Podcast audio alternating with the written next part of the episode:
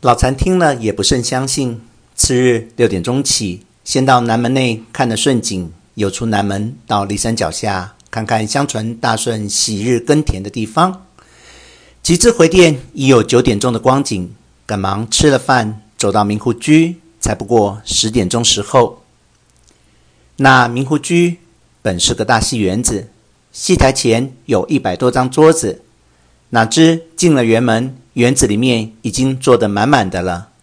只有中间七八张桌子还无人坐，桌子却都贴着“府院定”“学院定”等类红纸条儿。老残看了半天无处落脚，只好袖子里拿了两百钱送了看座儿的，才弄了一张短板凳在人缝里坐下。看那戏台上只摆了一张半桌，桌子上放了一面古板，鼓上放了两个铁片儿。心里知道，这就是所谓梨花剪了。旁边放了一个三弦子，半桌后面放了两张椅子，并无一个人在台上。偌大的个戏台，空空洞洞，别无他物，看了不觉有些好笑。园子里面顶着篮子卖烧饼油条的有一二十个，都是为那不吃饭来的人买了充饥的。到了十一点钟，只见门口轿子。渐渐拥挤，许多官员都着了便衣，带着家人陆续进来。不到十二点钟，前面几张空桌俱已满了，不断还有人来。看座的也只是搬张短板凳在夹缝中安插。这一群人来了，彼此招呼，有打签儿的，有作揖的，大半打签儿的多，高谈阔论，谈笑自如。这十几张桌子外，看来都是做生意的人，又有些像是本地读书人的样子。大家都叽叽喳喳的在那里说闲话，因为人太多了，所以说的什么话都听不清楚，也不去管他。到了十二点半钟，看那台上从后台帘子里面出来了一个男人，穿了一件蓝布长衫，长长的脸儿，一脸疙瘩，仿佛风干服橘皮似的。甚为丑陋，但觉得那人气味倒还沉静。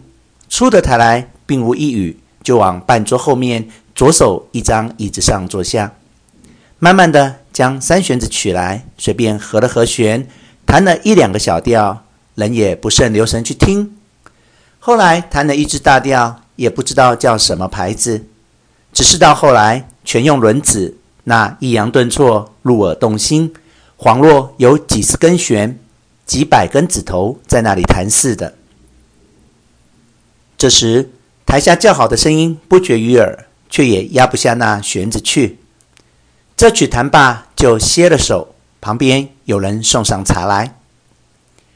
听了数分钟时，帘子里面出来一个姑娘，约有十六七岁，长长脸蛋儿，梳了一个抓髻，戴了一副银耳环。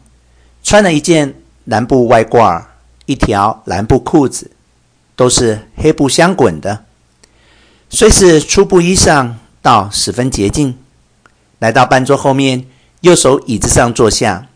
那弹弦子的便取了弦子，真真宗宗弹起。这姑娘便立起身来，左手取了梨花剪，夹在指头缝里，便叮叮当当的敲，与那弦子声音相应。右手持了鼓锤子，凝神听那弦子的节奏，忽节鼓一声，歌喉俱发，字字清脆，声声婉转，如新音出谷，乳燕归巢。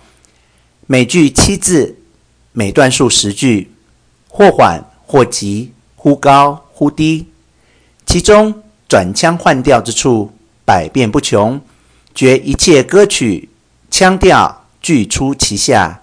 以为官职矣。